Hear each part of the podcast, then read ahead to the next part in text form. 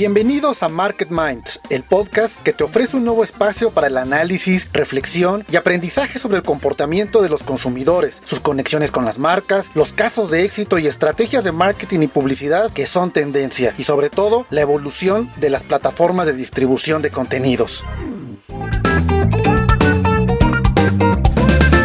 Hola, ¿qué tal? Muy buenas noches a todas y a todos a este episodio eh, nuevo de Market Minds, el podcast especializado en marketing, comunicación, publicidad, tendencias eh, sobre la comunicación y hoy estamos muy contentos porque tenemos un programa eh, verdaderamente dinámico, divertido. Vamos a tener como tema el marketing en la industria de la música y tenemos como invitado a Arturo López Gavito, que además pues de ser un gran amigo, es un socio con esta nueva aventura que hemos impulsado de Elliot Music Label, eh, este sello discográfico multiplataforma con un alto enfoque digital que platicaremos un poco más adelante sobre ello y las colaboraciones como siempre de Claudio y de Sebastián eh, Patrón de Adweek. Raúl, ¿cómo estás? ¿Cómo te encuentras?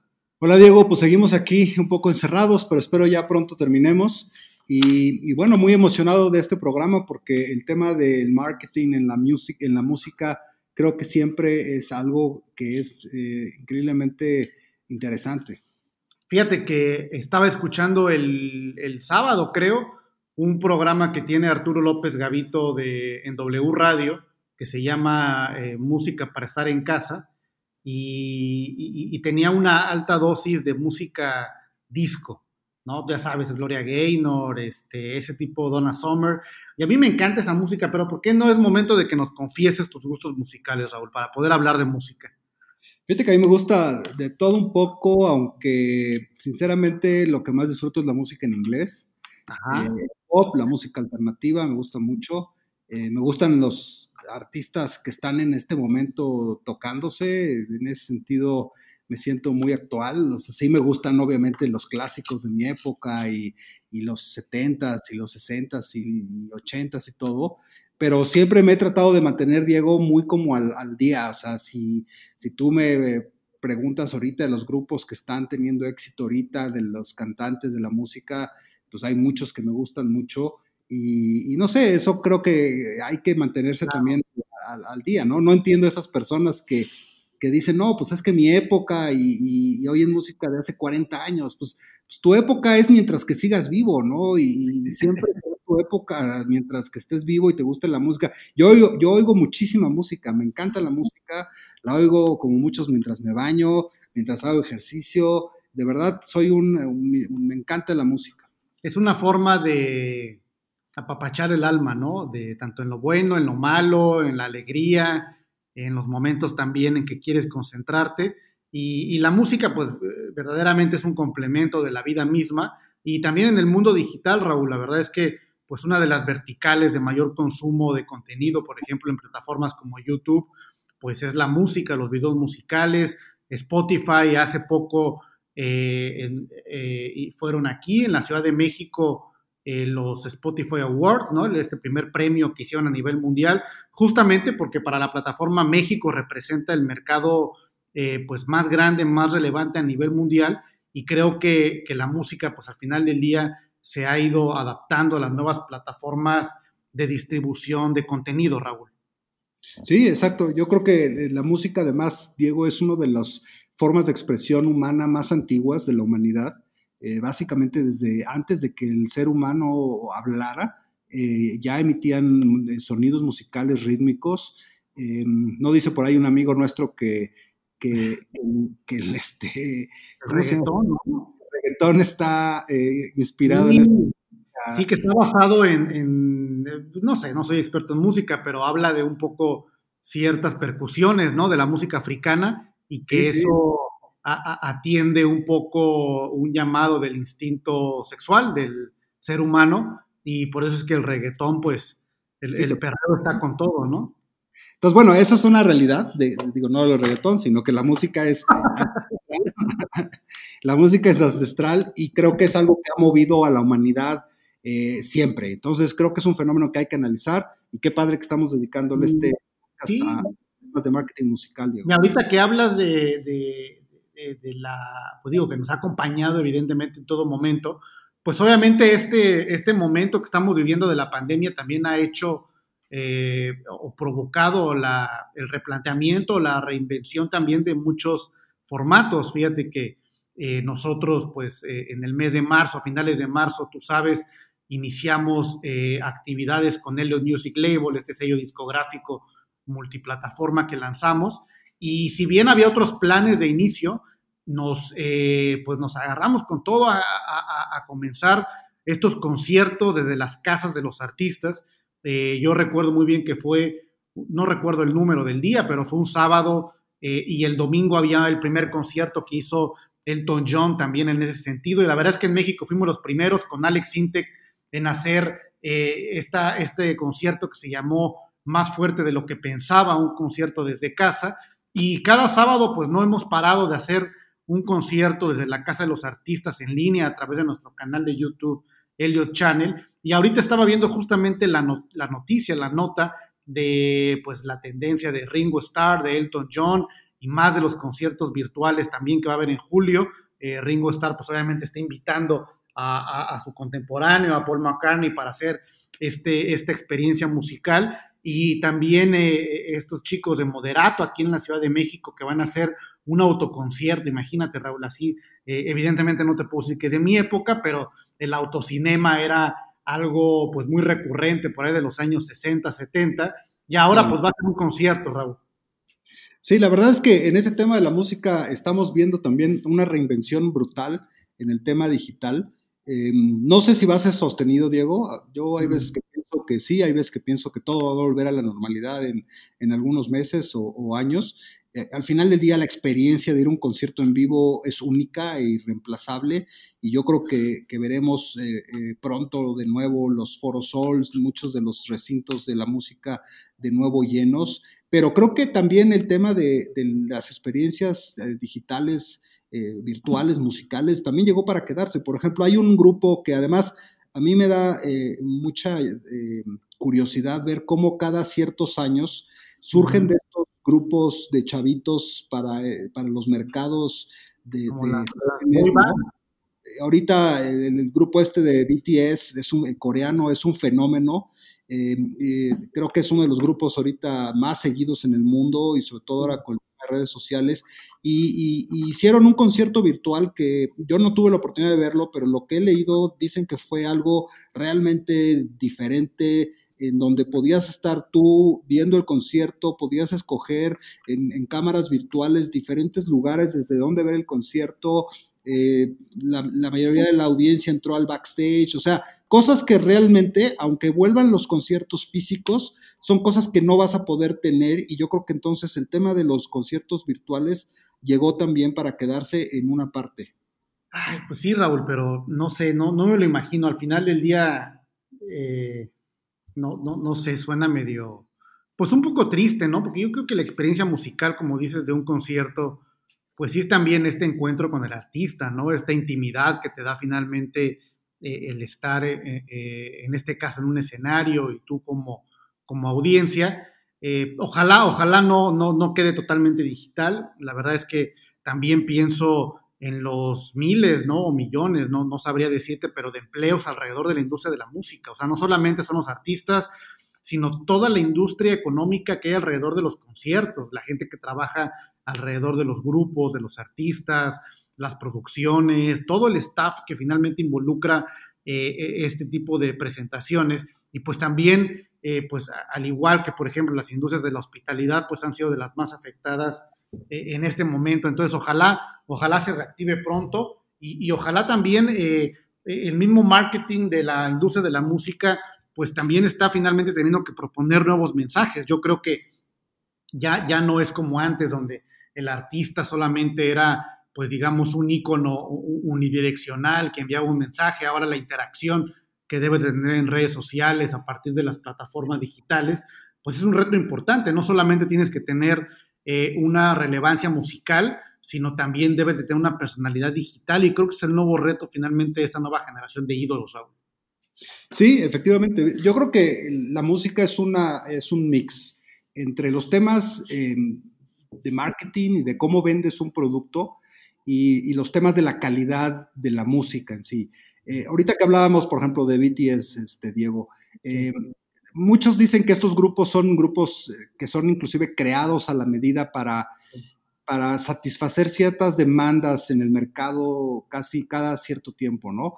Y, yo creo que es cierto, o sea, yo me acuerdo cuando yo era chico, eh, aquí en México, pues vi fenómenos como el de Parchís o Timbiriche, eh, y, también vimos fenómenos internacionales como Menudo eh, en, los, en, los, en los 70s, en los 80s, obviamente Backstreet Boys, este, en fin, una, cantidad de, de grupos musicales que, estaban diseñados para llegar a estas audiencias de, jóvenes que, requieren, sí, música, pero también requieren ver a, un, a, una, persona, admirar a un ídolo, conectar con un, con un, hombre, con un chavo, con una chava, me acuerdo, fresas con crema, en fin. Entonces, ahí es donde entra esta dualidad que yo pienso que, que, hay en el tema de marketing de, music, de la música. O sea, yo creo que, sin lugar a dudas, lo más importante para tener un, éxito en el tema de, música, en el marketing, tienes que tener una buena canción.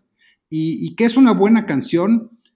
¿Quién sabe? O sea, es, a unos expertos en el tema eh, te dicen, si hubiera una fórmula secreta para hacer una buena canción, pues todo el mundo la tendría, ¿no? La verdad es que es completamente impredecible ¿Por qué de repente una canción se vuelve completamente viral? ¿Por qué la gente la empieza a cantar?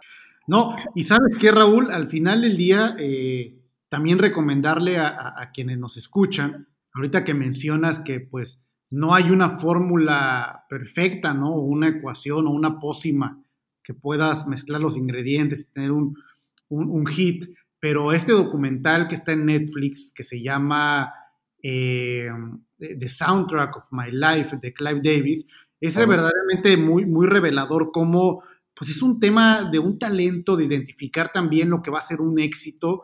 Eh, este gran manager y directivo de disqueras muy importantes como eh, BMG, como EMI, como, como Arista Records. Al final del día es una historia increíble, apasionante de cómo se reinventó Clive Davis. Y, y, al final del día, ahorita hay otro documental de David Foster que también tuvo que ver mucho justamente con el, desarrollo de lo que yo consideraría los grandes íconos de la música contemporánea y efectivamente no alcanzas a entender o a encontrar eh, si hay una fórmula exacta, ¿no? sobre el desarrollo finalmente de éxitos.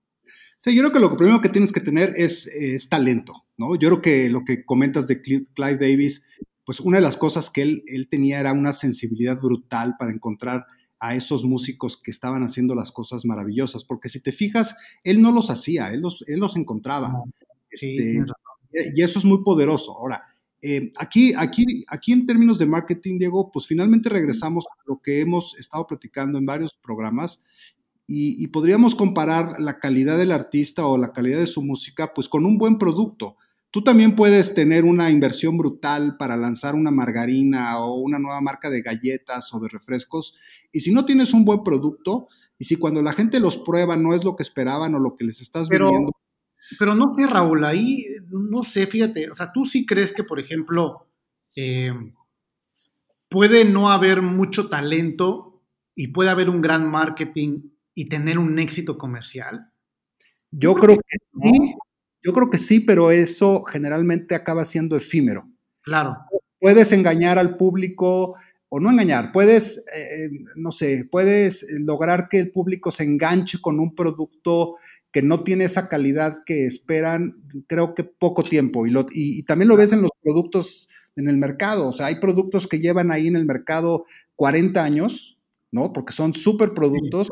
Y hay productos que de repente salen, se vuelven un éxito y a los dos, tres años o a los meses ya nadie se acuerda de ellos porque fue un boom completamente irracional, ¿no? Entonces, para, yo creo que para hacer un buen marketing en, música tienes que tener obviamente un buen producto, un, una, un buen cantante y, eso yo creo que es ahora mucho más complejo que, nunca, Diego, porque, porque cuando estás hablando de un producto estás hablando de una persona, de un ser humano, en el caso de, de la música, o sea, que no es lo mismo diseñar una margarina o unas galletas perfectas que, tratar de diseñar un ser, o de, bueno, no diseñar, sino de tener a un, a un, a un cantante o un a un grupo musical que pues estás hablando de seres humanos que tienen su propia personalidad, su forma de ser. Entonces, eso lo hace extremadamente complejo y yo creo que por eso en el mundo musical no ves tan fácil surgir estos fenómenos eh, ni aquí ni en ningún lado del mundo en, términos de la calidad de la música y los personajes. Y yo creo que la segunda parte es que hoy en día tampoco puedes confiarte que solo con una buena canción o un buen grupo que hace buenas canciones vas a tener éxito. Yo creo que hoy en día, y aquí es donde creo que entramos mucho más al tema que estamos eh, platicando ahorita y de los esfuerzos que, están, que han hecho las disqueras por años, el esfuerzo que vamos a hacer ahora en Elliot Music, el label, es cómo ese talento realmente lo potencializas pues para que la mayor cantidad de, las personas lo conozcan y, realmente eh, conecten con él. Ahí, ¿qué, ¿qué, cosas crees que sean las claves, Diego, en, ese sentido? Yo, creo que tiene que ver, fíjate que eh, justo ahorita que mencionas lo de Music Label, son el, el, eh, el, engagement musical, que evidentemente tiene que ver con todo lo que has mencionado en términos de talento, pero también del engagement en términos de la conexión emocional sobre tu discurso. Yo creo que hoy no, no, no basta solamente con que tengas un buen desempeño musical si realmente no tienes algo que decirle al mundo eh, en términos de liderazgo digital. Yo creo que es una nueva generación de ídolos, una nueva generación de íconos que se tienen que construir y diseñar y, al final del día, pues eh, eh, el hecho de que tengan un propósito de mensaje y una estrategia bien diferenciada de contenido me parece que es clave. Pero hemos llegado, Raúl, al momento de las confesiones. Quiero que confesemos nuestros dos o tres o cuatro eh, artistas o, hits que, han sido relevantes. Mira, yo voy a empezar para que no te sientas agredido. Este, mira, yo tengo 37 años, tampoco soy de la generación de lo que voy a decir, pero yo te puedo decir que, mira, los Bee para mí son wow, porque yo los, yo, yo los escuché desde que era niño por, eh, por mi padre que lo ponía siempre en la música pero fíjate que no me avergüenzo porque me parece que es música de calidad vigente, justamente que hoy puedes seguir escuchando y las nuevas generaciones pueden seguir descubriendo y que no pasa con los grupos actuales que como tú decías son muy efímeros. Soy un romántico de la vieja guardia, con Roberto Carlos, con Rafael, y pues sí, la verdad es que yo sé que voy a ser muy criticado por esas confesiones, pero ahora es tu turno, Raúl. Mira que yo tengo ahorita, y, y volviendo a lo de Elliot Music, yo tengo ahorita un problema con la música en español, porque siento que no hay, no, hay, no hay músicos en español que realmente me prendan. Eh, me gustan algunas canciones, muy pocas, de Maluma o de Balvin o de, eh, no sé, Yatra, pero la verdad es que una o, dos, no, no soy tan, no soy reggaetonero sin lugar a dudas. No, no, no, no, sé, el otro día que fuimos a los Spotify Awards, yo te vi bailando. Y eso no lo grabé, pero eso es altamente comprometedor, Raúl, porque bailaste y cantaste la tusa. La tusa es la tusa. no, pero la verdad es que me gusta mucho la música en inglés. Ed Sheeran me encanta. Eh, ahorita, ah. eh, Justin Bieber me gusta. Creo que este, este retorno que tuvo, sobre todo en los últimos dos discos, fueron muy buenos. Este, y, hay un chorro de, nueva música, ¿no? Que está ahí, este, eh, alguna, alguno de en español como Morat, no me, no, me, no me molesta, la verdad es que creo que han hecho un buen trabajo Morat. Este, pero sí creo que hay una falta de, conexión ahí importante de, esta, ¿cómo yo diría, Diego? Como, esta definición clara del personaje musical y cómo conecta con las audiencias. Justo te iba a hacer también una pregunta, por ejemplo, eh, ¿qué crees que venda más de los artistas famosos, famosos? ¿Su música o su vida privada?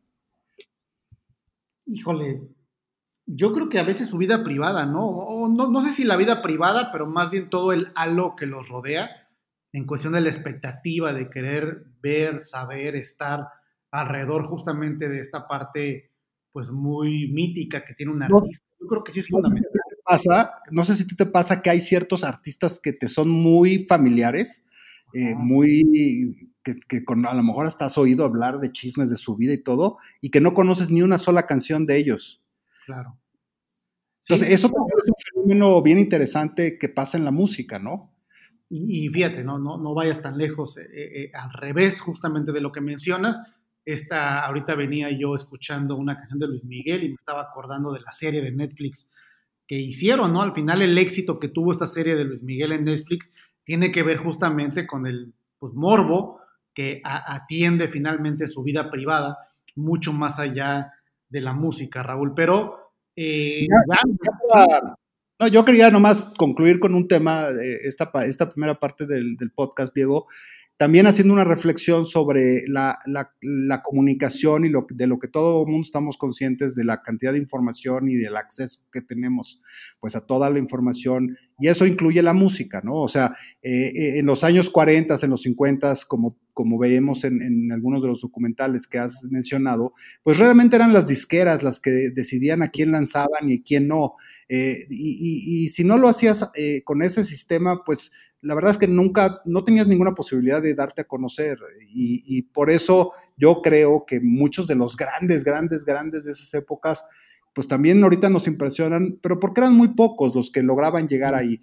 Hoy en día la competencia es muchísimo mayor eh, los artistas tienen obviamente una cantidad de, artistas nuevos que están saliendo y yo creo que mucho del futuro es eh, centrarte en nichos, ¿no? Más que tratar de ser ese artista eh, omnipresente que, se vuelve tan famoso, obviamente eso es deseable y es lo que todo mundo quisiera, pero yo creo que ahora los nichos son también muy interesantes en términos de la música y, ahí yo creo que hay muchos más ejemplos de artistas que han logrado entrar en nichos muy específicos y que han tenido un, un éxito increíble, ¿no? Como los temas de música norteña o los, pues está ahí la banda, la banda MS, ¿no? Que es un fenómeno también impresionante.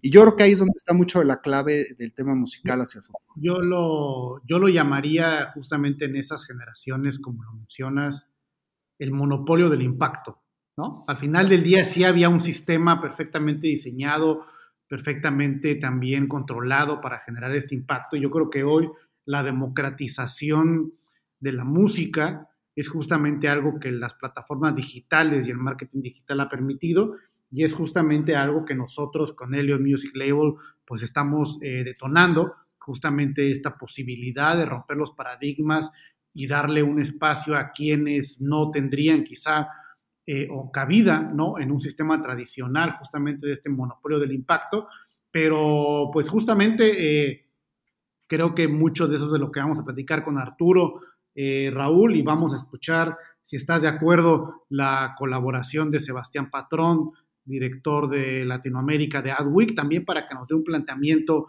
justamente sobre el tema del marketing y la industria de la música. Y regresando, vamos a hablar con Arturo López Gavito, que es director general de Explore Entretenimiento. Muchos lo conocen por su, su participación en este reality show musical de televisión azteca de la academia como el juez de hierro, pero también tiene una larga trayectoria como directivo corporativo de varias empresas de, media y de música como Amy Music, eh, también fue vicepresidente de marketing de Disney. Entonces nos espera una, una entrevista muy interesante, Raúl. Súper, pues vamos con Sebastián. Vamos.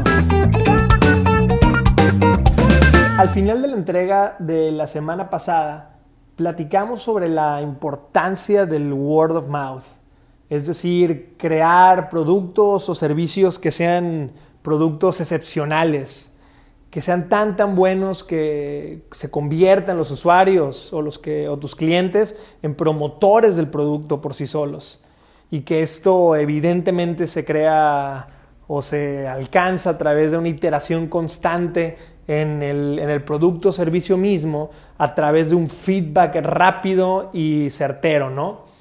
Pero también platicábamos acerca del, otro, de otro pilar, ¿no? de la importancia del word of mouth. Y el otro pilar tiene que ver con el mensaje, con el mensaje más marquetero o, o, la comunicación que se quiere sacar allá afuera por nosotros los mercadólogos. Y esto también tiene su chiste. Hay, hay mensajes los cuales mueren, en el, mueren sin, sin nada de eco y hay algunos mensajes los cuales no solo, no solo prevalecen a lo largo del tiempo, sino que de manera muy, muy rápida alcanzan a muchas personas. Y para, y para crear estos mensajes o para, o para hacerlos, creo que ha habido una serie de, no confusiones, pero hemos llegado a un mal puerto hoy como mercadólogos. Creo que hoy en día los mercadólogos están con, justa razón por, por, muchos de lo, por mucho del contexto actual, pero estamos muy obsesionados con la parte de lo que podríamos llamar como el mensajero, la tecnología. Y la tecnología no es el mensaje. Es decir, Facebook, Twitter, la nueva plataforma que viene, TikTok, ahora tiene tantos millones de usuarios, o viene esta o la otra. Siempre vamos a estar, eh, sobre todo eh, a, raíz de que crece exponencialmente el uso de la tecnología, cada vez más exigidos de estar en la última plataforma o en la última forma de comunicación. Y esta obsesión nos ha alejado muchas veces del mero mensaje. Y ahí también cabe lo que platicábamos el otro, en la, semana pasada, ¿no? del word of mouth eh, offline, que tiene que ver con esto. No importa si es a través de Facebook, a través de Twitter, podemos indagar en, o explorar las estadísticas de cuál, eh, cuál, tiene un reach más amplio que la otra, eh, etcétera, etcétera. Es lo que platicábamos acerca del offline. Todavía, hoy, hoy en día, mucha parte de la comunicación es offline y tiene que ver con las personas que están en constante interacción durante un periodo, durante un periodo del día importante. Eh, cuando te sientas a, comer con tus papás, cuando te sientas a platicar con tus amigos y tiende esta conversación a todavía ser mucho más profunda o mucho más a detalle, en formatos mucho más largos, por lo que son eh, conversaciones más que más impactan en las otras personas. Entonces, sea digital, sea offline, lo importante es el mensaje. Y eso es algo que me encantaría dejar muy, muy en claro el día de hoy. Y hacer este tipo de mensajes tiene evidentemente su chiste. Hay, hay mensajes, como platicábamos hace rato, que, mueren rápido. Hay algunos que, prevalecen por, por muchos, muchos años. Y considero que la persona que más me gusta como, como hace este framework o como describe un mensaje con estas características eh, es, es Jonah Berger con el libro Contagioso. Él utiliza un acrónimo el cual llama STEPS, S-T-E-P-P-S, y en el cual describe seis ingredientes, el cual, los cuales son completamente independientes, es decir, no son pasos en el que eh, uno siga después del otro o que cualquier mensaje tenga que tener los seis para, para ser bueno, eh, pero les, les, pone, les pone un orden o, más bien los describe de una manera correcta, con un buen título, para que los, para que los englobemos en una, en una descripción con, con, mucho sentido. El número uno lo llama él el social currency. Es decir, a las personas les gusta compartir cosas que nos hace ver, vernos inteligentes o vernos bien.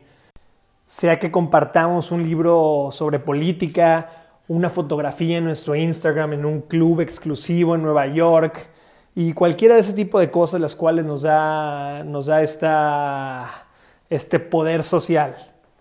El número dos es el que llama triggers, el cual son este tipo de cosas diarias las cuales nos recuerdan, nos recuerdan de cosas. Hay que asociar nuestros productos, servicios o mensaje a este tipo de cosas. El desayuno, ir al súper, el café diario, cómo asocias tu mensaje a este tipo de cosas para que cada vez que, que, hagamos estas cosas, estas eh, actividades comunes en tu, día, en tu día a día, activen este, este gatillo o este trigger para recordarse o recordar el mensaje o producto el cual queremos tenga este, tenga este efecto. Tercero se refiere al, a emotion, emoción. Cuando algo nos importa, lo compartimos. Y esto tiene que ver, a este tipo de mensajes se recurre mucho con, con los formatos de video largo, con, con, un contexto adecuado en el cual provoca o toca una, una herida o, una, o, o, da en el clavo con un cierto, una cierta emoción, a veces muy generales en los seres humanos, y esto hace que los contenidos también se compartan. Número cuatro, public. Y esto tiene que ver cómo los seres humanos imitamos eh, muchos comportamientos de unos o de otros. Eh, esto es el famoso ejemplo de la manzanita de, de, las computadoras Mac, las cuales Steve Jobs quería como obsesión que cuando se levantara la pantalla de la laptop se viera la, la, manzanita de, de, una manera no, no al revés, sino sino de una manera correcta para que los demás vieran que traías una computadora de esa marca y entonces producir un efecto de imitación. Número 5, Practical Value. Practical Value es uno de los mensajes también un poquito ya muy conocidos, el cual el, el, valor práctico en algo genera que también sea algo muy digno de compartirse. Pueden ser cosas cómo, obtener descuentos, cómo, cómo obtener un, atajo para ir eh, de un lado a otro. Creemos siempre en compartir este tipo de, acotamientos de la vida diaria.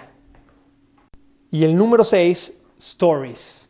Historias, historias complejas, historias de cómo el de hasta abajo llega hasta arriba, cómo ante todas las adversidades se vence algo eh, que era improbable. Todo este tipo de, storytelling importante o impresionante siempre también es algo que es digno de, de compartir. Bueno, pues ya estamos de regreso, Raúl, después de escuchar esta colaboración siempre bien interesante de Sebastián Patrón, director de Latinoamérica de Adweek y pues ha llegado el momento de platicar con nuestro gran amigo, socio y alguien que además queremos y admiramos mucho, Arturo López Gavito, que pues efectivamente muchos lo identifican en una plataforma mediática, evidentemente alrededor de la música, pero hay una trayectoria muy importante en el mundo corporativo que es justo de donde vamos a tomar mucha carnita para esta charla, porque creo que es importante, Raúl, como lo hablábamos hace un momento, entender cómo ha evolucionado la industria en términos de esta eh, unidireccionalidad, hablábamos del artista antes, eh, muy icónico justamente de, de, ser una persona muy inaccesible, hacer ahora pues un diálogo, ¿no? Entre el mundo digital y el mundo físico. Y pues bueno, aquí está con nosotros Arturo López Gavito, querido Raúl. Eh, vamos a darle la bienvenida. Bienvenido Arturo, qué padre. Hola, Diego, Raúl, ¿cómo están? Yo me siento muy, muy contento poder estar platicando con ustedes, precisamente porque creo que el, trabajo que estamos haciendo juntos está abordando un, camino bastante certero y bastante real por lo que toca a, la firma y también a, la promoción de, nuevo talento para, para América Latina. Eh, entonces, bueno, pues platiquemos y contemos las historias que haya que contar. Y justamente eh, hace un momento Raúl y yo platicábamos sobre justo este gran proyecto que tenemos juntos de Elliot Music Label y este binomio, digamos, tan relevante hoy entre la relevancia musical y la relevancia en el tema del liderazgo digital. Pero ¿cómo era antes, Arturo? O sea, hoy estamos hablando casi como un precepto de entender que esta es la forma de, pero ¿cómo era antes? Cuéntanos un poco de tu experiencia y cómo encontraste y cómo entraste tú en la industria de la música y cuáles eran finalmente esos cánones que marcaban antes el éxito de un artista, Arturo. Eh, creo que de, los, de los pilares más interesantes que puede tener en materia de, de mercadotecnia, la música, la promoción de la música, siempre ha sido la radio a raíz de la, de la, invención de la radio y de su comercialización a, finales de los años 20, es cuando la música empieza ya a convertirse en lo que podríamos llamar un commodity, ¿no? Antes, eh, cuando empezó el siglo XX, la música no se podía vender porque no había prácticamente sonido grabado y solamente las familias pues que contaban con un fonógrafo que era, que era algo caro, podían leer directamente de las partituras y antes lo que se vendiera eran partituras musicales. Luego se empezaron a vender discos de, derivados del petróleo, una pasta muy, muy gruesa que se llamaba shellac, y a partir de ahí después el vinil empezó a hacerse más delgado y más delgado hasta que se dio lugar a, la reproducción digital, primero con las cintas de audio digital que fueron de uso profesional y luego con los discos compactos a partir de 1983. Entonces, eh, lo primero que existe del marketing son las partituras musicales, el hecho de dar a conocer a un intérprete o a un grupo en una fotografía en la portada de la partitura. Y después la radio, a través de, sonar las canciones, empieza a amplificar el mensaje y es ahí cuando empiezan a nacer los ídolos de manera masiva. Recordemos que hoy en la industria de la música, eh, las ganancias o las utilidades, como siempre ha sido, fuertes, vienen eh, por los conciertos. Es decir, cuando se hace un análisis de de los revenue streams o de donde viene el dinero para los diferentes intérpretes o los grupos, hay tres maneras fundamentalmente de poder ganar dinero de la música y una es muy reciente, ¿no? Cuando ocurre como lo que ocurre con los, con los patrocinios de los deportistas, cuando una marca se interesa por desarrollar la carrera de un artista, como ocurrió, por ejemplo, con Pepsi en los años 80, con Madonna y con Michael Jackson, cuando empezaron a pagar cifras millonarias por hacer comerciales de televisión. En esa época un impacto enorme. Eh, luego, evidentemente, la venta de boletos a través de las giras y luego también lo que antes eran ventas de discos físicos, que hoy se convierten en reproducciones en las diferentes plataformas digitales. Entonces, eh, el marketing empieza a destaparse en el momento en el que las publicaciones a mediados de los años 60 empiezan también a reproducir las fotografías de ídolos tan grandes como fueron los Beatles y también como fue Elvis Presley. Y ahí es donde el, el cine juega un papel muy, muy importante. Poca gente sabe que Elvis Presley llegó un momento en el que dejó de hacer presentaciones en vivo durante los años 60 y Elvis Presley jamás dio un concierto fuera de los Estados Unidos porque encontró en el cine un vehículo perfecto de mercadotecnia para poder vender sus discos. Entonces, eh, el, el, cine se suma también a convertirse en una parte fundamental en la promoción y el mercadeo de los artistas. Y hoy estamos llegando a un estadio que no es diferente al que nos tocaba vivir hace unos 50 años, simplemente que plataformas como la televisión o como lo fue el cine también o como fue la radio, eh, han sido hoy desplazadas, no totalmente, pero en una manera bastante considerable en los espacios digitales que lo que hacen es que te consolidan prácticamente todo. La imagen de un artista es sumamente importante, yo diría que vital, y es un elemento de marketing importantísimo, eh, Diego y Raúl. Recordemos que no habría ventas enormes de discos de los Beatles sin el marketing que hubo detrás de ellos, de un manager tan importante como lo fue Brian Epstein.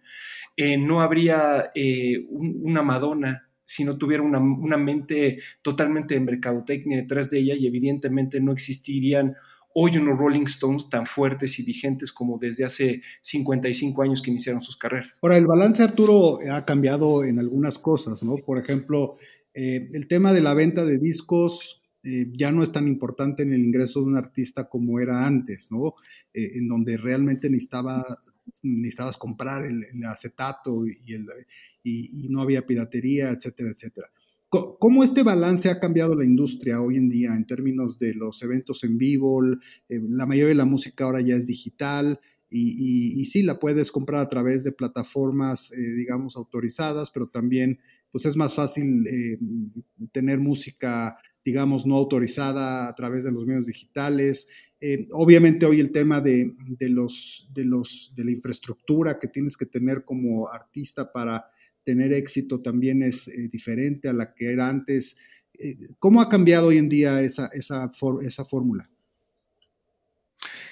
Bueno, Raúl, mira, eh, a mí me ha tocado estar en el epicentro de los cambios de la distribución de los contenidos mmm, de entretenimiento de los años 80 para acá, ¿no? Me ha tocado ver cómo nace Napster a finales de, de la década de los 90 y se convierte en la plataforma favorita de consumo digital de las nuevas generaciones, ¿no? El mensaje hacia quienes eran jóvenes ayer y hoy son padres de familia es muy claro, es decir, existía un hábito de coleccionismo en estos momentos físicos en los que tú hablas, y hoy simplemente ese coleccionismo se quedó en manos de muy pocos y la gente lo que quiere es disfrutar de una manera mucho más rápida y expedita la manera en la que se quiere eh, entretener o quiere conocer música, ¿no? Fíjate que hay una cosa en la que siempre he creído yo firmemente que es la piratería no triunfa por el precio. La piratería en los años 90 y principios de, del siglo XXI triunfa porque es mucho más asequible para la gente. Es decir, cuando tú tenías eh, la venta de un disco en unos 300 pesos más o menos, de. Del, del, 98, 99, pues tú te bajabas del el metro, te bajabas del pecero y podías comprar esa misma música en 10 pesos, ¿no? Eh, no existía el concepto de no me importa cómo se oye la calidad del audio, sino lo que quiero es tenerlo antes, ¿no? Y ahí es donde triunfan los piratas. Los piratas en la música eh, no triunfan por precio, sino que triunfan porque le pueden hacer llegar al consumidor la mercancía que ellos necesitan de manera mucho más rápida. Eh, y los errores que han ocurrido en la industria del disco, que hoy la tienen simplemente no como una industria esencial, sino como una industria que tiene que batallar muchísimo para desarrollar un artista, son errores humanos. Y son errores que tienen que ver con ego, que tienen que ver con conformismo, que tienen que ver con simplemente no querer ir más allá y no no hacer lo que yo siento que de algún modo nosotros estamos desarrollando en Elliot Music Label, que es tener abierta una oportunidad para la gente, poder abrir también una ventana para desarrollar el talento. De los problemas más grandes que siempre ha tenido la, industria del disco es que eh, los jóvenes talentos tienen que llegar a tocar las puertas de una compañía de discos y es muy difícil que una disquera te abra las puertas. Hoy es complicado, antes era todavía más complicado porque quienes tomaban las decisiones de AIR, que esto quiere decir artistas y repertorio, pues eran sumamente cerrados, ¿no? Era muy complicado el hecho de poder también llegar a ellos, digamos. Y en cuestiones de lo que tiene que ver con, las ventas de música, lo que yo te puedo decir es que hoy las disqueras lo que establecen son contratos que no tienen que ver mucho con, la reproducción digital. El otro día me, encontré por ahí con un, con un contrato de una, de una disquera de las, de las cuatro grandes importantes o de las tres grandes importantes, en donde no había cambiado el clausulado de, ganancias o de utilidades que ellos estaban em, pidiendo, ¿no? Es decir, en muchos sentidos, la relación entre la disquera y el artista no ha variado. El artista sigue perdiendo bastante, la disquera se sigue quedando también con, con el máster y la disquera le pide al artista ahora monetizar a través de la venta de su merchandising, a través del uso de su nombre, a través de las asociaciones comerciales que el artista pueda tener y también monetizar de lo que son sus presentaciones. Entonces, eh, no ha cambiado mucho en la manera en la que los artistas se pueden desarrollar con una disquera de las establecidas, pero sí las disqueras están ganando más dinero y no necesariamente por la reproducción de las, de las canciones o de los temas en las plataformas de video o en las plataformas de audio, que es como tradicionalmente una disquera podría ganar dinero.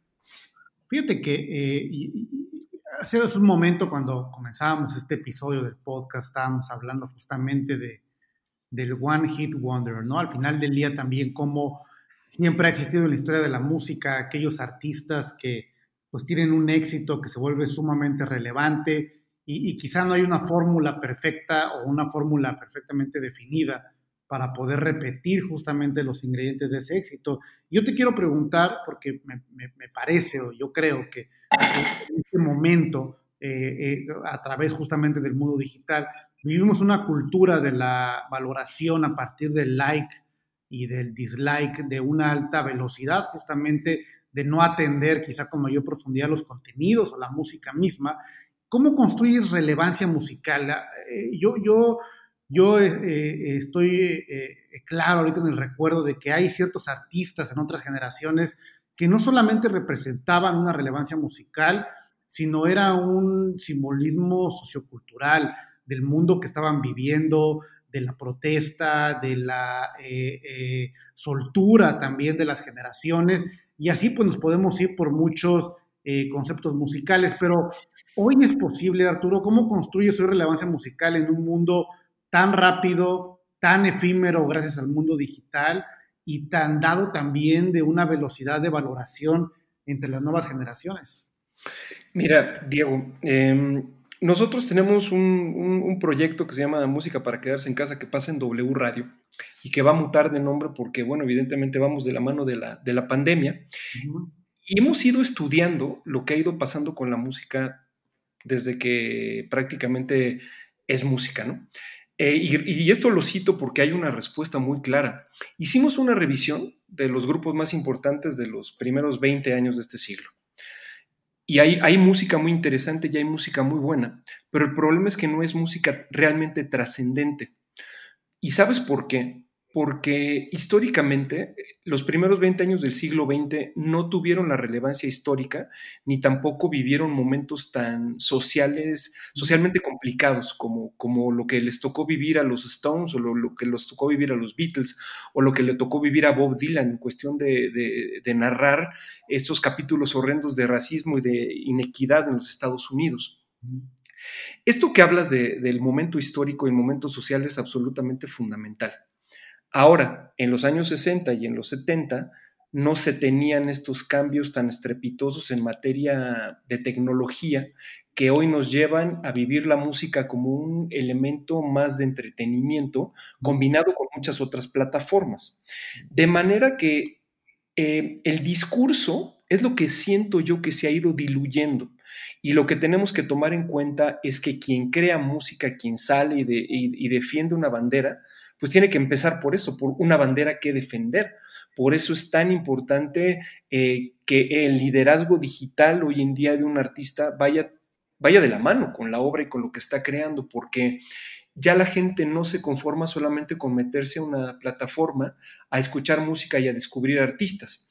Yo hago una analogía muy clara que es, eh, en otras épocas, eh, entrábamos a una tienda y había muchas, muchos vitroleros que tenían muchos eh, dulces de diferentes colores. Entonces tú podías llegar y escoger los dulces que querías y a partir de ahí ya te formabas un criterio de lo que te podía gustar.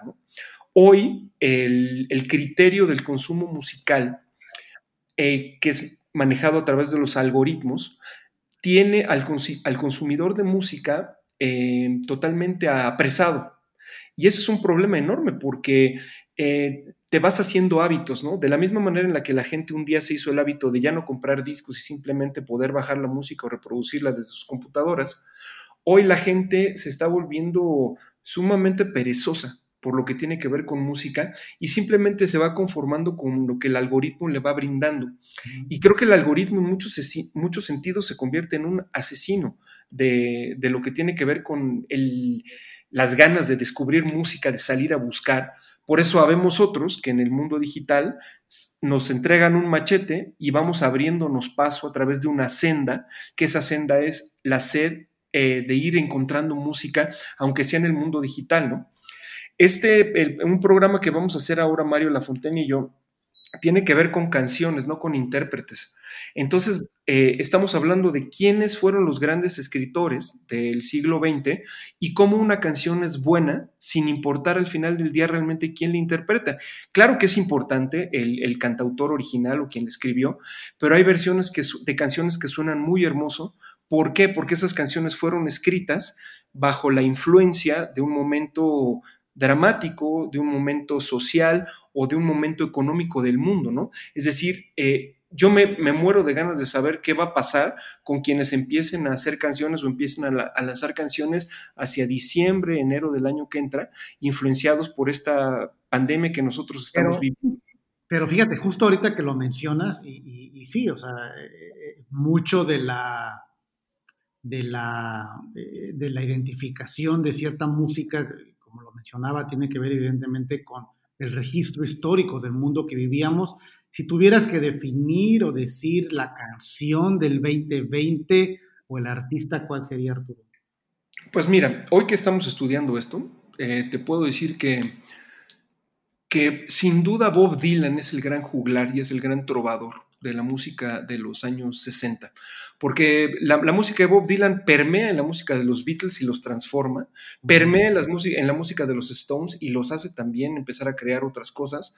Eh, a raíz de Bob Dylan, pues nace Tom Petty, nace Electric Light Orchestra, eh, nacen... Eh, diferentes cantautores y ese género folk y ese género que él desarrollaba empezó siendo música de protesta y fue música de denuncia social y hoy Bob Dylan sigue siendo, eh, por todas las listas que tú veas en el mundo, el cantautor número uno de todos los tiempos. Ahora, eh, Arturo, para ir terminando ya la entrevista, ¿qué, pasa con México? ¿Qué pasa con México en la esfera internacional de la música? Porque eh, muchos hablan de una crisis de musical. En algún momento, como decías, hace algunos años, México era una de las potencias más importantes en términos musicales inclusive eh, por encima de países como España y obviamente Latinoamérica. ¿Cómo, sientes ahorita lo que está pasando en México? ¿Qué, ha fallado? ¿Qué nos está pasando? Eh, Mira, Raúl, yo creo que internacionalmente México tiene un rezago. Este rezago se debe a, los problemas em, que nosotros hemos tenido como sociedad. Eh, las, las, crisis, si tú, si tú analizas ¿no? Eh, los momentos más prolíficos de, de, México en materia artística y en materia de creación musical, van de la mano directamente con los mejores momentos históricos de México en cuestión económica. ¿no? Los 50 con eh, la, la, posguerra, donde México era pues, prácticamente una potencia maquiladora ¿no? y una, una potencia exportadora.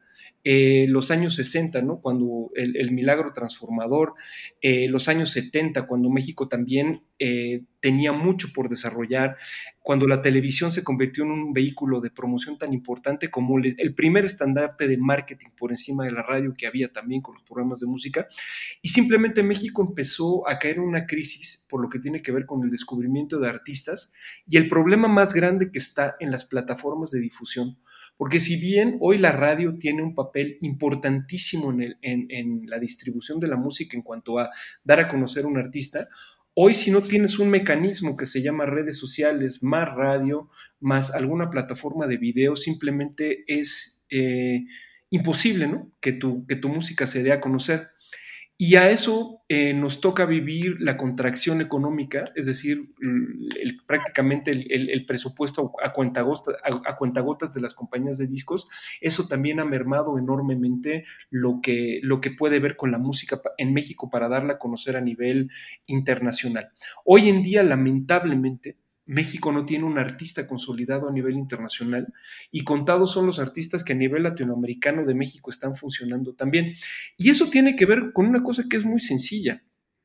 Hoy el consumidor mexicano puede elegir de lo mejor de un artista canadiense, de un artista escandinavo, de un artista centroeuropeo o de un artista español o de un artista mexicano. Entonces llegamos al momento en que la oferta es tan amplia que la gente no necesariamente va a escuchar estos contenidos eh, mexicanos, ¿no? Y creo que ahí está el problema. Yo creo que México es un país riquísimo, Diego y Raúl, en cuestión de talento.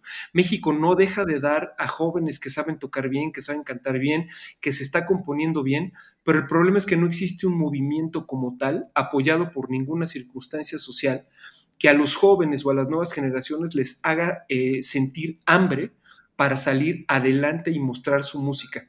Creo que el elemento más importante de un cantautor siempre va a ser el hambre precisamente de triunfar. E históricamente, cuando ustedes hacen una revisión, los mejores discos de todos los grupos de todos los tiempos generalmente son siempre sus primeros discos porque eso e, es música que estaba guardada y que se guardó con el hambre de algún día ser dada a conocer, de poder, como, de poder comer y de poder tener una buena vida. Y sobran bandas a nivel mundial que nos demuestran que cuanto un, en cuanto un artista está consolidado y puede empezar a ganar dinero y puede tener pues, una posición cómoda, eh, se acaba el hambre. Y creo que ahí está el problema también. Fíjate que ahora que eh, estamos eh, definiendo muchos de los mensajes y de las directrices de esta aventura que, Raúl y yo tenemos junto contigo en Elliot Music Label, estaba yo definiendo uno de los requisitos, y le podemos poner así, para eh, ser parte finalmente de nuestra historia con este sello discográfico. Yo ponía querer, querer tener un lugar en la historia. Y yo creo que esto que dices tú ahorita al final, justamente tiene que ver con, esa, con ese deseo justamente de no solamente hacer música, sino querer tener un lugar en la historia, querer finalmente y desear tener un referente justamente a lo largo pues, de las diversas generaciones. Y para finalizar la entrevista, eh, recordarle a, la gente que nos escucha justamente sobre este proyecto Elliot Music Label, que, que sí tiene evidentemente eh, mucho del reto de lo que hemos estado hablando en esta entrevista contigo, Arturo, de, de, recabar, pues evidentemente mucho de la relevancia musical, pero mucho justamente del discurso, justo mucha gente, mucho, justo mucho de la, de la, eh, eh, eh, de, la parte oportuna justamente del mensaje a partir del momento en el que estamos viviendo. Y yo te quiero hacer una última pregunta porque me parece que tu experiencia vasta en el uso de la música es fundamental y, ahora que tenemos la oportunidad de colaborar contigo, pues, y justamente la gente que ha escuchado esta entrevista se ha dado cuenta justamente del gran bagaje eh, eh, eh, de conocimiento que tienes. ¿Tú elegiste la música, Arturo, o la música te eligió a ti? Mm, fíjate que, que yo elegí a la música. Em, no hay un momento de mi vida que yo pueda recordar que no haya estado acompañado por, por música. Los momentos más complicados de mi vida y los momentos más bonitos han estado siempre acompañados de, la música, de un soundtrack, muy especial que yo me he ido eh, construyendo y desarrollando. Y hoy más que nunca a mí me motiva este proyecto que estamos trabajando juntos porque eh, estamos generando o creando al nuevo prototipo de lo que va a convertirse en, el artista del siglo XXI, que es un artista que tiene eh, muy, muy fincada el, deseo de trascender, número uno, que eso es fundamental. Número dos, que sabe que tiene que tener apuntalada su música y su arte a través de un discurso sólido. Y aparte estamos eh, tirando directamente a estas nuevas generaciones de músicos que, que quieren mostrar a través de lo que están haciendo una personalidad diferente. Creo que eso es lo que extrañamos en México, gente que tenga cosas que decir y que sea capaz de transmitirlo a través de su música y que su legado pueda vivir también en una construcción sólida de sus plataformas digitales, además de, la música que juntos vamos a desarrollar con estos nuevos talentos. gracias Arturo, la verdad es que como iba a decir Diego, estamos muy orgullosos y muy contentos de estar eh, fabricando este nuevo concepto de Elliot Music Label contigo y con un grupo muy talentoso de, colaboradores y eso nos emociona porque al final creo que, eh, como bien dices, estamos redescubriendo el sendero de la nueva normalidad, de la nueva realidad de las redes sociales en el término de la música y eso yo creo que es muy valioso y creo que va a haber muchas oportunidades para, para mucho talento joven que como tú dices se han visto desmotivados, se han visto desatendidos por el Star System, ¿no? De cómo funciona y creo que, muchos jóvenes eh, merecen la oportunidad de, lograr tener éxito en el campo de la música. Así que Arturo, gracias por esta entrevista.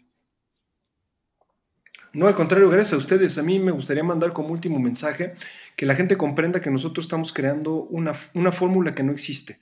Y además lo estamos haciendo eh, de una manera increíble. Estamos amplificando nuestro mensaje y lo que queremos decir, no solo eh, con el con lo digital que estamos creando, sino poniendo un énfasis artístico increíble y se suman canales de, radio tradicional que van a ser también muy exitosos y esta ventana que vamos a tener disponible para el talento 24/7, donde nos vamos a convertir en el principal punto de acopio de talento de América Latina y eso es algo que no existía y que hoy lo estamos creando y les agradezco a ustedes siempre, mis socios, por, por este, este gran cariño y por la oportunidad.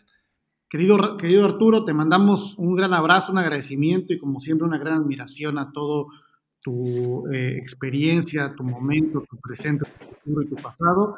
Y bueno, pues nos vemos pronto, seguramente pronto estaremos eh, generando una conversación para anunciar eh, los pasos siguientes justamente de Elliot Music Label y como dices también en la señal de radio, así que esperen muchas sorpresas y nos vemos pronto, querido Arturo. Abrazo grande, que estén muy bien. Bye, Raúl. Bueno, pues continuamos con este episodio de Market Minds, eh, el podcast eh, especializado en comunicación, marketing, tendencias, publicidad, medios de comunicación y vamos a escuchar ahora la colaboración de Claudio Flores Tomás, eh, vicepresidente y director de Lexia, una de las agencias de investigación de mercado más prestigiadas a nivel Latinoamérica, y después de escuchar a Claudio regresamos para las conclusiones y despedir este episodio de Market Mind. Hola, ¿qué tal? Esto es Insights y Tendencias para Market Minds. Yo soy Claudio Flores Tomás y hoy vamos a continuar con esta conversación acerca de los ocho retos y oportunidades del marketing digital. Ya hablé hace un par de programas de la brecha digital. En el programa anterior hablamos acerca de las cámaras de eco y la polarización. Y este capítulo voy a enfocar mi colaboración hacia el tema de datificación. ¿Qué es esto de datificación? Es básicamente una condena. Estamos condenados a producir datos todo el tiempo en nuestra vida digital y en medio del marketing digital. El rastro que dejamos al navegar e interactuar con la red sabe todo de nosotros, incluso, sí, el porno que vemos. en una gráfica que tiene eh, del año pasado, en 2019, Pornhub, estimaba eh, en, sus, en sus recuentos un promedio por minuto de 80 mil visitas, 77 mil búsquedas y prácticamente 220 mil videos vistos por minuto. Esa es la dimensión de datos que estamos generando.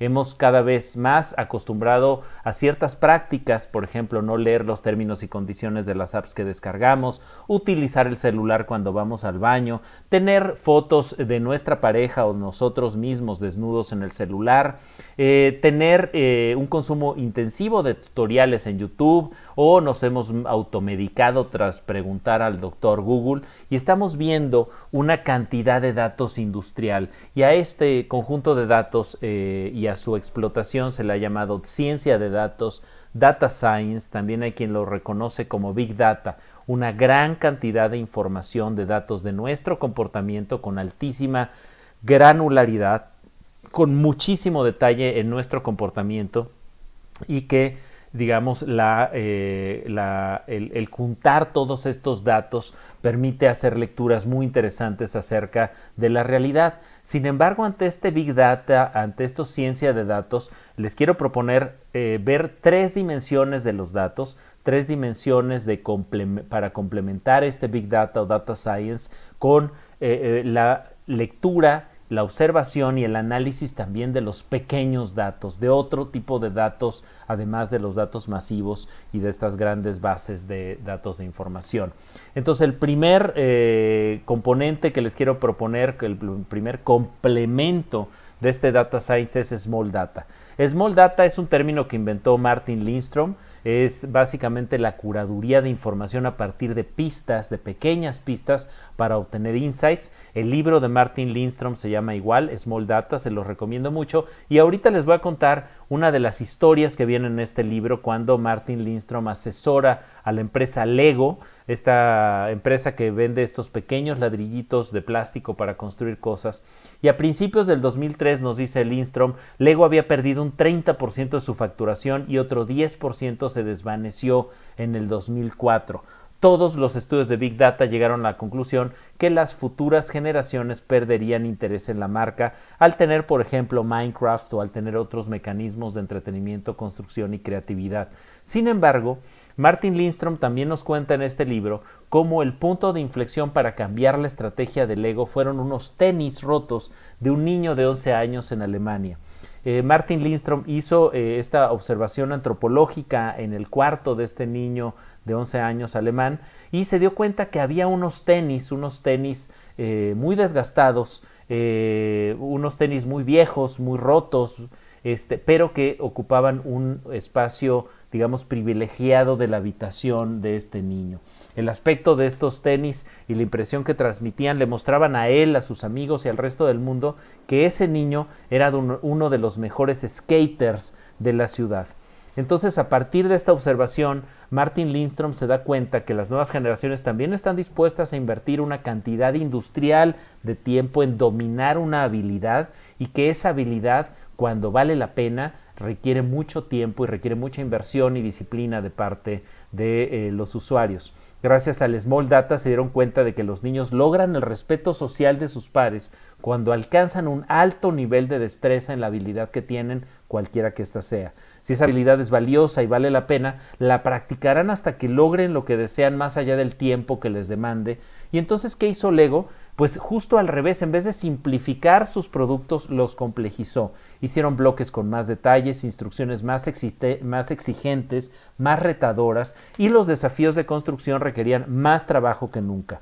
Para 2014, los ingresos corporativos de Lego aumentaron un 11% superando los 2 mil millones de dólares y por primera vez en la historia la compañía había logrado vencer a Mattel convirtiéndose en el fabricante de juguetes líder del planeta. Un ejemplo de esto también fue la compra de licencias de alta conexión emocional con sus audiencias, que es otro de los elementos valiosos que encontró Martin Lindstrom durante su investigación, y por ejemplo lograron convertir una de ellas, una licencia como Star Wars de Lego, con productos de altísima sofisticación, de altísima complejidad y además muy caros. Por ejemplo, el Millennium Falcon, esta nave icónica de Star Wars, tiene el, el, el, Millennium Falcon de Lego, tiene 7.541 piezas y cuesta en pesos mexicanos alrededor de 16 mil pesos. ¿Se te antoja para regalo? Mira, pues ahí está el Millennium Falcon. El segundo elemento que les quiero hablar hoy es lo que llamamos el Street Data. El Street Data tiene que ver con la lectura de los signos urbanos y espaciales que revelan hábitos de la población. Básicamente esto se trata de que el escritorio no es un buen lugar desde donde observar el mundo y darle sentido. El prejuicio nos abruma, nos, nos constriñe, nos limita y solemos prejuzgar al otro porque no entendemos el mundo o tal vez pretendemos creer que nuestra mirada es la única, la más importante o la verdadera. Entonces, ojo porque el Street Data tiene que ver con toda esta disciplina etnográfica, antropológica, eh, que tiene que ver con observar lo que hacemos las personas en el espacio público, los signos urbanos y espaciales de nuestra interacción con el espacio. Y el último componente del que les quiero hablar para complementar este Big Data o Data Science es Deep Data. Deep Data nos permite encontrar dentro del volumen de información los patrones significativos que derivan en valor para las organizaciones. ¿Esto qué quiere decir? Imagínate que tomas toda tu, base de datos gigantesca de Big Data y eliges unos cuantos casos, unos cuantos casos de personas concretas para profundizar cualitativamente, hacer un corte topológico para entender las razones de ciertos comportamientos. Un ejemplo de esto es, eh, por ejemplo, el rating. El rating es tradicionalmente la variable para entender el alcance y el éxito de un programa televisivo. Sin embargo, esta variable de Big Data no habla por sí misma del engagement. El engagement es la conexión emocional estable entre una marca y sus audiencias. Por ejemplo, los memes. Los memes son un indicador confiable y preciso del engagement de una serie. Desde el Deep Data se puede decir que el éxito de una serie se refleja por la cantidad de memes que genera en nuestra conversación. De esta manera, el volumen de memes es un buen diagnóstico de cuánta conversación crea un contenido y México, por cierto, es el país líder en producción de memes a nivel internacional. Entonces, esas son las tres elementos con los que hay que complementar el Big Data, pero ojo porque hay dos pequeños enemigos que de repente se vuelven grandes, el data noise y los vanity metrics, el ruido de datos, datos que nos dan muchos números pero que donde no hay sentido, la saturación de datos que se pierde el sentido de esos datos y aquí se debe buscar una señal en medio del ruido, parafraseando a Nate Silver, eh, que justamente tiene un libro que se llama The Signal and the Noise, que tiene que ver con encontrar la señal en medio del ruido. Y el segundo elemento y el último es el de Vanity Metrics o métricas de la vanidad. Ok, fuimos trending topic. ¿Y, y eso en qué se convirtió en negocio, en conversión de compra, en eh, más volumen de visitas, etcétera? Por eso cierro esta colaboración diciendo que nuestra tercera oportunidad es darle sentido a esos datos y por lo tanto la data science es fundamental, pero también es muy, muy relevante tener small data, street data y deep data como elementos complementarios para hacer buen marketing digital. Esto es Insights y Tendencias. Yo soy Claudio Flores Tomás y les dejo un abrazo a todas y a todos quienes escuchan este podcast de Market Minds. Pues gran colaboración de Claudio, Diego, eh, gran entrevista con Arturo. Me encanta eh, su forma de explicar las cosas, su claridad en el tema de la música. Y, y, lo que nos explicó en la entrevista yo creo que es una clara muestra de cómo finalmente las circunstancias pues sí determinan mucho el futuro de muchas cosas. Y en este caso, en el caso de la música, creo que, al final del día, eh, cómo han cambiado las cosas, cómo ha faltado de entender eh, a, las disqueras, a la, audiencia, a los mismos artistas. Y, yo creo que la música tiene un gran futuro. Eh, veo a, muchas de nuestras marcas con las que trabajamos, Diego, interesados en los temas musicales como un tema de conexión con las nuevas audiencias, sobre todo las audiencias jóvenes. Y yo creo que es un tema que, que, seguirá, como dijimos al principio del programa, es un tema ancestral, el tema de la música, y yo creo que seguirá y es un tema que no hay que quitarle los ojos encima en el tema, en, el campo del marketing. Yo, yo creo, Raúl, que sí, evidentemente la música, pero yo... planteaba justamente en una conferencia que daba hace un par de meses sobre los centros de gravedad eh, eh, que generan finalmente, que se están generando, donde la gente está conversando en el mundo digital, y hablaba justamente del marketing sonoro, ¿no? de este concepto de bit for like, donde no solamente tiene que ver con la música, sino con todo el marketing auditivo alrededor, pues bueno, de esto que estamos haciendo, Raúl, del podcast, de, todo el diseño también de, estrategias, eh, de playlists de diferentes marcas.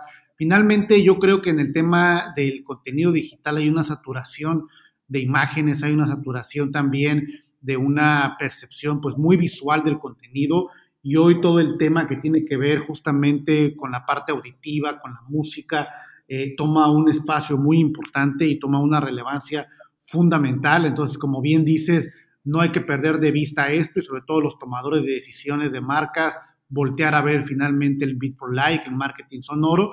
Y efectivamente siempre es una charla muy exquisita hablar con Arturo, pero ya ha llegado el momento de terminar con este episodio, querido Raúl, y yo estoy en este momento poniendo la aguja de mi tornamesa para escuchar el vinil de los Bee Gees y estoy a punto de ponerle play a la canción de How Deep Is Your Love y pues no sé tú qué canción vais a poner, supongo que la Tusa. No, no, no, no, no, no, no, ese fue un momento de, de este, oiré algo igual que tú, de, música. Un lapsus. Pero bueno, gran programa, Diego. Gracias y la semana que entra. Gracias a ti, los dejamos justamente con esta melodía y nos vemos justamente la próxima semana. Un abrazo, Raúl. Gracias.